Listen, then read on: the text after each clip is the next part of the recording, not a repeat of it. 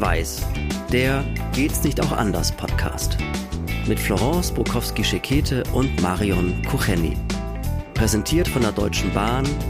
Als weltoffene Arbeitgeberin bekennt sich die Deutsche Bahn zur Vielfalt und positioniert sich klar gegen Rassismus. Und dem SAH Berufsbildungswerk Neckargmünd. Mit einer kompetenzorientierten Entwicklung macht das SRH Berufsbildungswerk Neckargemünd junge Menschen fit für die Gesellschaft und den Arbeitsmarkt von morgen. Ja, hallo Marion und Florence wieder hier. Wir sprechen über Diskriminierung in jeder Form. Wir sprechen über Vorurteile. Wir sprechen über Alltagsrassismus. Aber wir machen das anders, als ihr das vielleicht so in der öffentlichen Diskussion wahrnehmt und kennt. Da gibt es sehr schnell verhärtete Fronten. Es gibt sehr schnell Vorwürfe. Es gibt sehr schnell Dinge, die beim anderen falsch ankommen und die für eine gewisse Aggressivität in der Debatte sorgen. Das alles wollen wir nicht. Wir wollen entspannt und ruhig und trotzdem offen und klar über all das sprechen, was uns auffällt und was in den Bereich Diskriminierung gehört. Zum Beispiel auch das Thema, um das es heute gehen soll, was eigentlich ein ganz schönes ist, weil es hat mit Urlaub zu tun. Genau, es hat mit Urlaub zu tun, es hat mit Reisen zu tun und ich bin ja auch so eine reisefreudige Person. Und trotzdem zucke ich immer etwas zurück, wenn ich im Ausland sehe, dass die Touristen Bilder machen. Und zwar jetzt nicht nur von Gebäuden und von kulturellen Städten, sondern von Menschen. Und diese Bilder dann in irgendeiner Form veröffentlicht werden. Also wenn du dann vielleicht noch die Leute kennst oder, oder mit ihnen ins Gespräch kommst und die sagen dir dann, ach, ich habe einen Instagram-Kanal, ich habe dies, ich habe das, und dann klickst du da mal drauf und dann denkst du, huch, das sind doch genau die Menschen, die wir vorher in der Gruppe da getroffen haben. Die veröffentlichen diese Bilder. Dann bin ich oftmals ein bisschen, also zumindest mal verhalten und denke, haben die die gefragt? Ist das überhaupt in Ordnung? Ist das nicht eine Art Voyeurismus? Wollen die im Internet sein? Wollen die auf Social Media sein? Ja, und da habe ich auch noch nicht eine perfekte Antwort für mich gefunden. Also du meinst, es ist so eine Art zur Schaustellen des Exotischen. Also man will eigentlich gar nicht die Leute abbilden in ihrem soziokulturellen Kontext, weil äh, einem das wichtig ist, dass man das zeigt und abbildet, sondern das ist einfach nur so dieser exotische Kick. Ach, guck mal, da sehen die Leute so aus und ich bin so weit weg gewesen und äh, like bitte meine Bilder. So ein bisschen quasi das eitle eigene Ego bedient und die Menschen vor Ort daherhalten müssen, ja. Und die Leute werden, so habe ich dann das Gefühl, vor die Kamera gezogen, ja, und werden auch im Internet dann entsprechend präsentiert deren Zuhause zum Teil auch, wo ich dann denke, ist das in Ordnung? Ist das in Ordnung, Kinder in Ländern zu präsentieren, die auf der Straße spielen, die irgendwie ja, vielleicht vor ihren Wohnungen, die jetzt nicht so unbedingt aussehen wie unsere, ja, sitzen und spielen oder mit Dingen spielen, wo unsere Kinder nicht mitspielen. Und dann präsentiert man das. Ich frage mich dann immer, aus welchem Grund muss ich das präsentieren? Aus welchem Grund? Also schon alleine, dass ich dorthin reise und mir das angucke, ist das eine. Aber warum muss ich das präsentieren? Welchen Nährwert hat es für die, die dann klicken? Ist es dann wirklich dieses, guck mal, wo ich bin? Naja, was hat das mit dem zu tun, der dieses Bild dann gemacht hat? Das frage ich mich dann. Es wertet ihn natürlich auf, ihn oder sie, ne, weil man zeigen kann, wow, guck mal, ich bin so toll weit weg gewesen und habe da so viele tolle, authentische Eindrücke gehabt. Das ist ja immer ganz wichtig, dass man also, dass man auch zeigt, man ist nicht nur im tollen Hotel und an irgendwelchen tollen Stränden, sondern man ist auch richtig da, wo die Leute leben. Ja, das ist ganz echt, das ist ganz authentisch. Das bedient natürlich, wie gesagt, eine voyeuristische Eitelkeit. Ne? Also es bedient den Voyeurismus derjenigen, die sich die Bilder angucken und es bedient die Eitelkeit und das Selbstdarstellungsempfinden von Menschen, die halt zeigen wollen, guck mal, wo ich überall Tolles gewesen bin. Das ist halt so unser Social-Media-Zeitalter. Die andere Sache ist die, ja, was macht das mit den Leuten? Also führt man die vor? Die Frage ist dann immer, führe ich diese Menschen vor? Und dazu habe ich auch noch eine kleine Geschichte. Also einer meiner lieben Freunde ist Fotograf und äh, macht ganz oft Fotoreisen in alle Welt. Also er macht Fotoreisen nach New York oder er macht Fotoreisen auch gerne nach Portugal. Er macht auch Fotoreisen in den fernen Osten. Und gerade eben ist er auf einer Fotoreise in Kambodscha.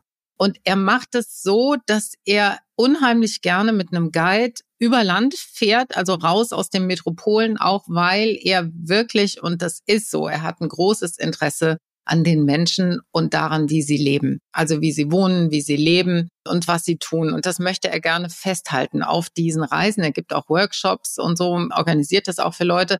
Er kommt dann wirklich in die entlegensten Gebiete und kommt auch in Dörfer, wo normalerweise kein Tourist hinkommt und fotografiert die Leute, fotografiert auch ihre Umgebung und er stellt das alles auf Instagram und auf seine Website. Ja, das ist so. Und wir haben uns auch schon über dieses Thema unterhalten, nämlich, ähm, weil ich auch fragte, sag mal, ist das nicht auch ein zur Schaustellen dieser Menschen? Ist das, also geht das so in Ordnung? Und dann sagt er, ja, das hätte er sich auch schon gefragt, aber er macht Folgendes. Er fragt die Leute immer, jeden, den er fotografiert, ob er ein Foto machen darf. Und er erzählt den Leuten auch immer, dass er diese Fotos auf seine Social-Media-Plattform stellt und ob das in Ordnung ist. Und er zeigt ihnen diese Fotos auch. Im Suchlauf kann man ja sehen, wie man aussieht, beziehungsweise wie dieses Foto aussieht. Und er sagt, es ist jedes Mal, egal wo er hinkommt, ein riesengroßer Hype. Also man muss sich das echt so vorstellen, das ganze Dorf kommt zusammen. Am Ende, Anfang sind wir noch ein bisschen scheu, aber am Ende will jeder, und er kommt dann gar nicht mehr weg, am Ende will jeder ein Foto mit ihm machen und, und noch eins und noch eins und noch eins. Und dann wird er auch anschließend immer noch zum Essen eingeladen. Und das ist für die Leute dort echt auch so ein exotisches Erlebnis, mal mit jemandem zu tun zu haben, der so von so weit außen kommt und ein solches Interesse an ihnen hat. Die fühlen sich da auch wirklich eher so positiv geflasht, freuen sich über das Interesse, das jemand, der von so weit herkommt, an ihnen hat. Und das Dolle ist, und das möchte ich auch in dem Zusammenhang noch sagen, weil wir hatten es ja mal in einer unserer Episoden mit Haaren. Ne? Er hat dichtes graues Haar und einen dichten Rauschebart und er sagt, es ist immer so, dass die Leute das alle gerne mal anfassen möchten, ja, weil sie eigentlich, weil viele von ihnen auch wirklich noch keinen, also er kommt in Gegenden, wo viele noch nie mit einem Europäer so persönlich in Berührung gekommen sind. Und das ist diese Neugier und er empfindet das als unheimlich positiv. Also das ist mal so ein anderer Aspekt. Ich frage mich dann aber, wir hier in Deutschland reden ganz schnell über Datenschutz. Also wenn, wenn auch nur jemand eine Handykamera in unsere Richtung hält, dann fragen wir ja schon gleich, Moment, haben Sie ein Bild von mir gemacht und überhaupt haben Sie mich gefragt. Zum Schluss müssen wir vielleicht, ich weiß nicht, wie viel Unterlagen unterschreiben, um überhaupt eine Erlaubnis zu geben. Dort ist also anscheinend der Datenschutz schon mal außer Kraft gesetzt. Und dann das Zweite, die Menschen werden fotografiert, es wird auf die Website gelegt, es wird auf Instagram gelegt. Derjenige selber kriegt dafür ganz viele Klicks, weil es Menschen gibt, die das toll finden, interessant finden, also er hat was davon. Es erhöht die Reichweite. Aber letztendlich ist es nicht eine Art von Ausbeutung, weil die Leute selber haben davon überhaupt gar nichts. Die werden weder bezahlt, das ist ja auch sowas. Wenn ich mich fotografieren lasse und ich nutze dieses Bild, dann muss ich natürlich das Ganze erstmal bezahlen. Also ich bezahle den Fotografen, ich bezahle ähm, die Bilder, das vielleicht retuschieren oder was weiß ich. Und ich muss unter jedem Post, überall, wo ich dieses Bild benutze, muss ich immer den Credit angeben. Immer. Also ich kann gar nicht mit dem Bild, was mich abbildet, machen, was ich will. Also hier geht es um Rechte. Aber ich habe das Gefühl, die Menschen in diesen Ländern, wo privilegierte Menschen mit Geld hinreisen, haben diese Rechte über ihre Bilder überhaupt gar nicht. Die wissen überhaupt gar nicht, was mit ihren Bildern jemals wieder und weiter geschieht. Und das ist etwas, was mich stört. Das stimmt. Die gehen da natürlich mit einer gewissen Grundnaivität dran, weil die kennen das Thema Datenschutz und vielleicht auch eben Geld verdienen mit Fotos, das kennen sie gar nicht. Ich muss jetzt nur kurz zur Ehrenrettung meines Freundes sagen, er macht das nicht hauptberuflich. Also diese Fotoreisen sind für ihn, das ist sein persönliches Hobby, der verdient sein Geld in einem ganz anderen Bereich. Aber du hast vollkommen recht, wenn man professioneller Fotograf ist und Geld mit solchen Fotoreisen macht, dann stimmt das. Du hast vollkommen recht. Man müsste diese Leute natürlich dafür bezahlen, dass sie ihre Bilder zur Verfügung stellen und man müsste sie auch darüber aufklären. Das passiert ja auch nicht. Also diese Aufklärung, die hier stattfindet, ist A, darf ich dich fotografieren? Also holt man sich also die Einwilligung, B, darf ich, und das ist ja mündlich, darf ich diese Bilder dann auch verwenden? Und dann sagen die Leute ja, weil sie natürlich das nicht wissen. Du hast recht, ja. Die wissen nicht, dass es eigentlich datenschutzrechtliche Grundlagen auch berührt und dass sie natürlich auch Geld dafür verlangen könnten oder eine Entlohnung dafür verlangen könnten, dass man sie fotografiert, wenn man selber damit Geld verdient. Du hast vollkommen recht, das ist so.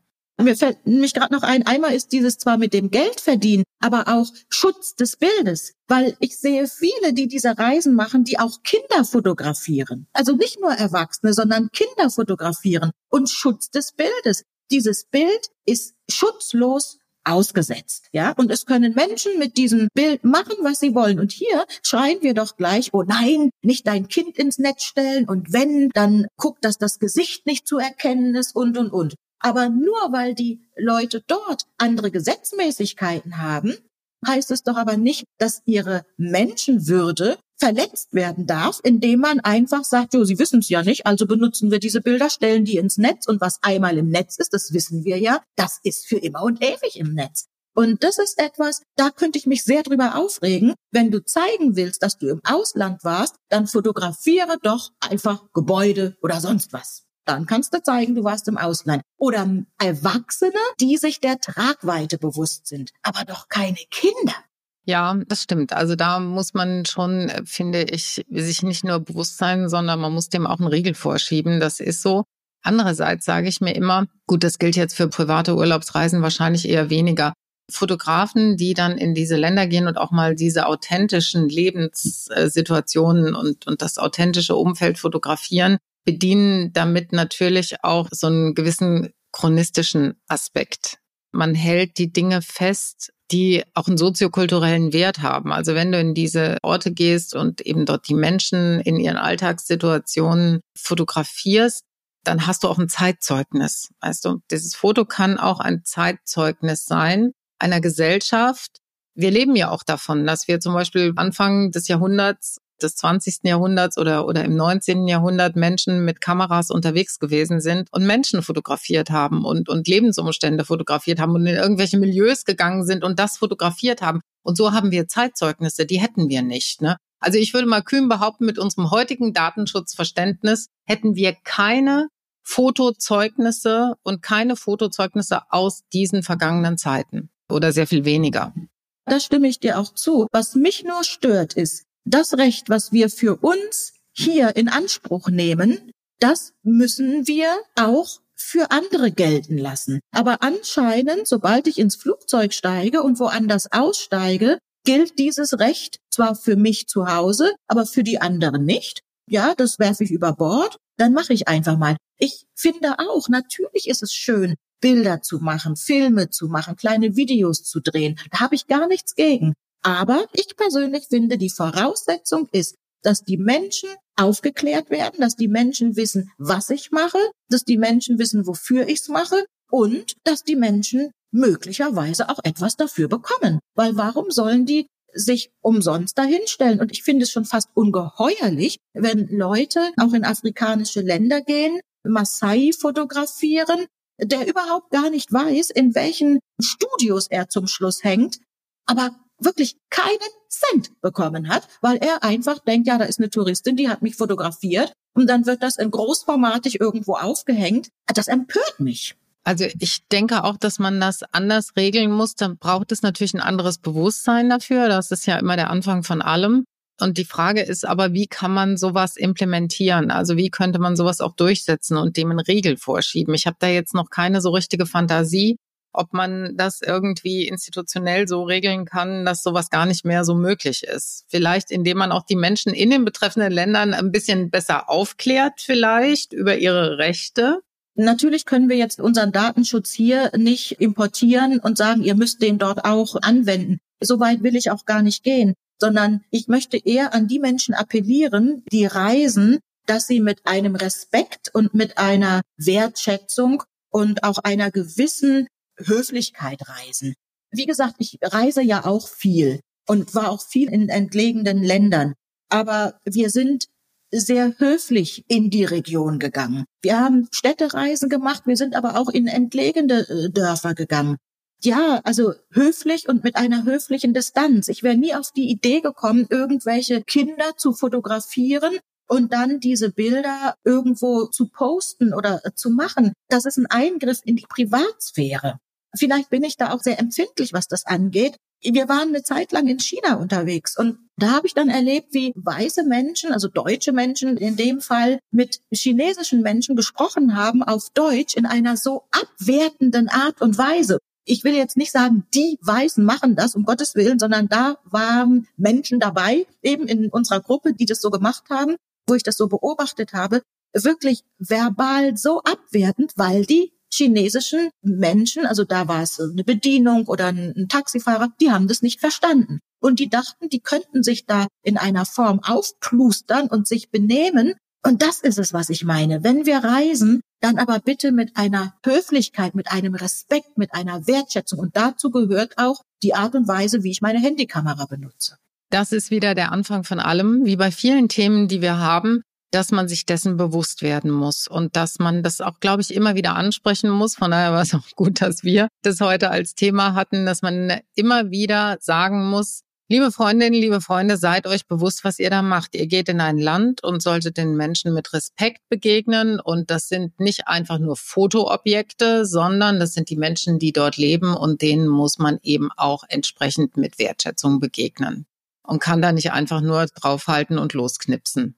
Ja, wie seht ihr das? Es würde uns äh, wieder interessieren. Ihr reist ja sicherlich auch viel, seid viel unterwegs oder habt selber im Ausland gewohnt und es sind Touristen gekommen. Was ist eure Meinung dazu? Schreibt uns gerne unter unserem Podcast Kommentare, lasst uns Likes da, abonniert unseren Podcast, dann verpasst ihr auch keine Folge und folgt uns auf Social Media. Ihr findet Marion und mich überall. Auch da könnt ihr uns anschreiben. Wir lesen das.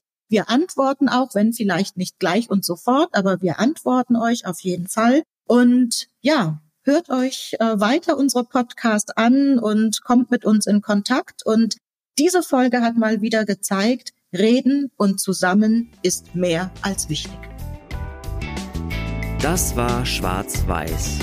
Der Geht's nicht auch anders Podcast mit Florence Bukowski-Schekete und Marion Kucheni mit freundlicher Unterstützung der Deutschen Bahn, des SAH Berufsbildungswerk Neckargemünd, Fotoartist Charles Schrader und der Haas Mediengruppe.